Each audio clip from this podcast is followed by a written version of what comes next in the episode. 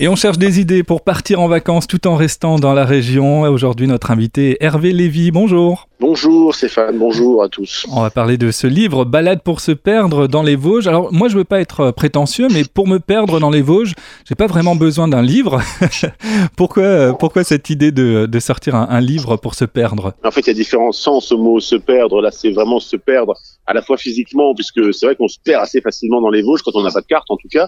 Et c'est aussi se perdre métaphoriquement, se perdre, oublier la civilisation, se perdre pour se retrouver euh, tranquillement soi-même finalement. Donc euh, c'est une invitation au voyage qui est à la fois littéraire, qui est photographique et visuelle. C'est une invitation à se perdre, une invitation à découvrir le massif vosgien sous un nouvel angle en fait. Ouais, parce qu'effectivement c'est très dépaysant à, à, quelques minutes finalement de, de Strasbourg, mais euh, la, la, notion de, de, se perdre est importante aussi parce qu'on n'a pas affaire à un guide classique. Euh, tu, tu, nous invites finalement à, à, à tenter un petit peu d'autres chemins. Tout à fait. On a c'est pas un guide classique où on va te dire euh, suivre la croix bleue, suivre la croix verte. Il y a tous les repères, les cartes et les lieux essentiels pour ne pas se perdre. Mais c'est un livre euh, qui invite à découvrir le massif, à découvrir des églises perdues sur les cimes, à découvrir euh, des champs de bataille, à découvrir la petite et la grande histoire des Vosges et à s'oublier soi-même. C'est David Le Breton qui, qui, a beaucoup écrit sur la marche, dit que c'est le moment idéal pour s'oublier, pour euh,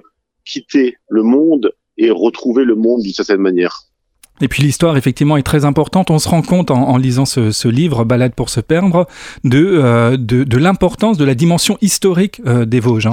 Tout à fait. Ben, les, Vosges, à, plusieurs, plusieurs endroits, dimension historique et légendaire avec des sites celtiques, comme le Mont Païen, des sites sacrés, le Mont Saint-Odile, et aussi dimension politique récente, puisque les Vosges ont été le théâtre de nombreuses batailles pendant la, la guerre de 14-18. On va retrouver des champs de bataille qui sont très connus comme le Hartmannswiller Kopf et aussi des, des, endroits complètement oubliés. Moi, je pense par exemple à un endroit qui est très beau euh, au-dessus de Zundernal qui s'appelle le monument Sidi Ibrahim et qui raconte un fait d'armes de, de, des soldats français au pied du Eisenfirst. Donc oui, les, les, Vosges sont une grande terre d'histoire, le massif vosgien. Alors ces 25 circuits avec euh, les détours également dans, dans les Vosges, c'est des, euh, des circuits que tu as l'habitude toi-même de, de faire? Alors c'est né en fait d'une amitié avec le photographe euh, Stéphane. Ouais, Stéphane Louis. Et d'une ouais, rubrique dans, dans le magazine Poly, on en a fait une soixantaine, publié une soixantaine, on en a choisi 25. Et c'est vrai que c'est des balades que j'ai faites, certaines plusieurs fois.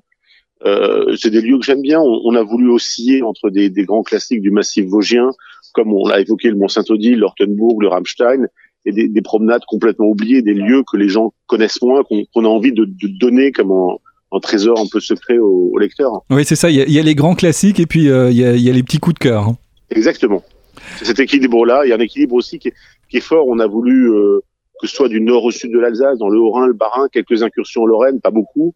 Et aussi pour les photos, on, on s'est baladé à des périodes euh, diverses de l'année. Tu vois, il y a des photos en automne, des photos en hiver sous la neige, avec avec vraiment un beau manteau neigeux, des photos en été, au printemps. On a voulu que tout soit représenté au mieux. Ouais, effectivement, les photos sont très importantes. Hein, les photos de Stéphane Louis, qui, est, qui, est plutôt connu quand même pour euh, des portraits. Euh, là, euh, finalement, c'est, on, on, est dans quelque chose d'assez étonnant par rapport à son propre travail.